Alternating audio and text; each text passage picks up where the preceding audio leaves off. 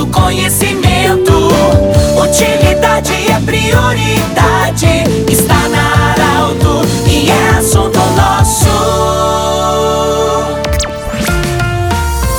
Muita alegria, nós estamos iniciando mais uma edição do Assunto Nosso. Para Unimed Vale do Taquari Vale do Rio Pardo, também para Cindy Lojas. Cindy Lojas lembra, compre no comércio local, valorize a economia do seu município. E também Centro Regional de Otorrinolaringologia. Nós estamos com muita honra e alegria acolhendo hoje a doutora Rita Gomes, ela que é dentista, mas também tem a especialidade de estomatologia. E o assunto é mau hálito. Doutora Rita, um assunto complicado porque em ambiente ou na vida dois, quando uma pessoa tem mau hálito, é muito desagradável e às vezes a pessoa nem sente. Como é que fica essa situação, doutora? Primeiramente, bem-vinda. Falamos, não falamos? Como é que nós podemos perceber se estamos com mau hálito ou às vezes nem percebemos? Bem-vinda. Olá, Pedro. Saudações aos ouvintes da Rádio Arauto. Sim, a halitose é uma, um assunto bem complicado de abordar, né?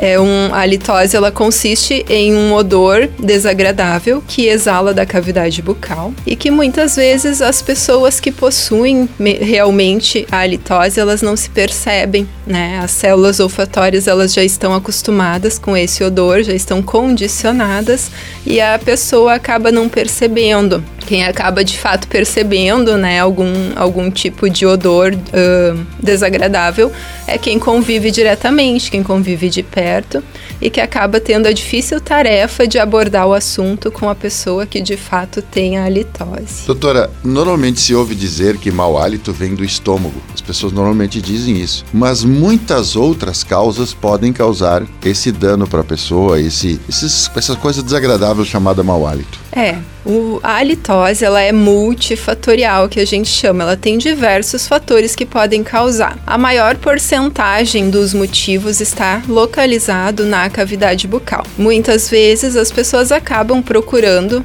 um médico para investigar questões de estômago, porque elas acreditam que seja né, vinculado a alguma alteração estomacal. Uh, tem uma porcentagem dos casos que realmente tem a ver, né? Hérnia de hiato, refluxo, uh, gastrite pode causar algum tipo de alteração bucal mas os principais motivos estão localizados nas vias aéreas superiores, muito provavelmente na cavidade bucal. Alguma, algum problema respiratório eventualmente também pode causar litose. Doutora, escovar os dentes, claro, super importante, necessário, várias vezes durante o dia, principalmente depois das refeições. Mas tem aquela questão: não basta escovar os dentes. Entre os dentes ficam resíduos também, que podem ser a causa, muitas vezes, do mau hálito. Qual é a importância de usar fio dental, escovinhas, interdentais e, nesse sentido, também fazer uma boa higiene entre os dentes que muitas vezes a escova não consegue tirar. É, a, o fio dental ele vai complementar a higiene bucal. A gente faz a higiene mais rapidamente ao longo do dia, quando a gente às vezes está um pouco apressado, somente com a escova dental. Mas a gente precisa tirar um tempo do nosso dia para usar o fio dental. Se a gente tiver mais espaço entre os dentes, a gente pode usar, está indicado, a escova interdental. Por quê? Porque a gente possui sulcos entre o dente e a gengiva, tem uma dobrinha de gengiva ali uh, que, que envolve o dente, e nesse sulco acumulam as bactérias, né, que acabam causando diversos problemas de saúde, gengivite, doença periodontal e a própria halitose. E a escova, ela não chega nesses cantinhos, a gente só vai conseguir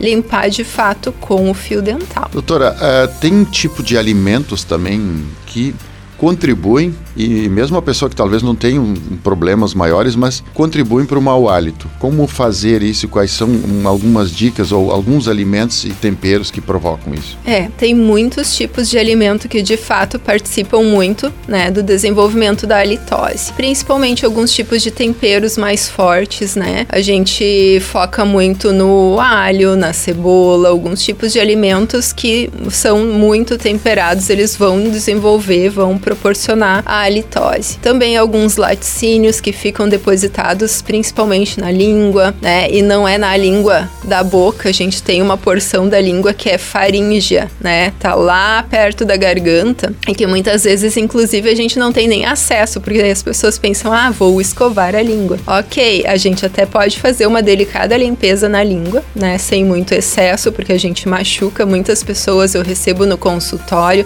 que de fato machucam a língua língua de tanto escovar. Então a gente precisa ter cuidado com isso, não precisa impor muita força, né? E até porque tem uma porção da língua que a gente não tem acesso para fazer a escovação. Então o que a gente precisa é tomar bastante líquido, né? Tentar diminuir um pouco a quantidade de tempero e estar atento à sua condição de saúde bucal como um todo. Doutora, como é que a gente aborda isso com quando tem talvez um colega de trabalho, um, um uma pessoa que se relaciona, um familiar, como é que a gente aborda isso? É, é delicado falar, mas é preciso dizer para a pessoa? É, a gente precisa ter cuidado para não magoar a pessoa, não decepcionar, né? Precisa ser uma pessoa que tenha uma relação de confiança, uma relação próxima e que tenha liberdade para abordar esse assunto, porque muitas vezes é um assunto que acaba magoando, acaba atingindo assim de uma forma inesperada, a pessoa se sente desconfortável por ter recebido essa notícia. Então, é preciso cuidado, delicadeza para abordar esse assunto, né? Para que a pessoa sugerir que a pessoa procure, né, um profissional que possa ajudar, que procure seu dentista para ver se está tudo certo com os dentes e na sequência vai se identificando os motivos talvez para muitos não tenha sentido, mas seria até indicado em algum caso mais complicado que para quem precisa falar também conversasse com um profissional da área para dizer como vou chegar nessa pessoa. Existem grandes centros que têm um, um zero, tipo um 0800, assim que uh, o, o familiar ou a pessoa que quer dar essa notícia entra em contato, pede para fazer uma ligação anônima para comunicar, né, da halitose. Existe, mas eu não, eu desconheço na nossa região isso. Mas enfim, é uma forma de comunicar, né? Sim. Doutora Rita Gomes, dentista e estomatologista. Muito obrigado, sempre importante. Nós tínhamos tantos assuntos para conversar, mas isso fica para o mês celebrando eh, quando vamos celebrar o Dia do Dentista, lá em outubro. Grande abraço, obrigado pela sua atenção. Lembrando que esse programa estará em formato podcast em instantes na Arauto 957, também no Instagram da Arauto. Um grande abraço e até a próxima edição do Assunto Nosso. Tchau. De interesse da comunidade, informação gerando conhecimento. Utilidade é prioridade.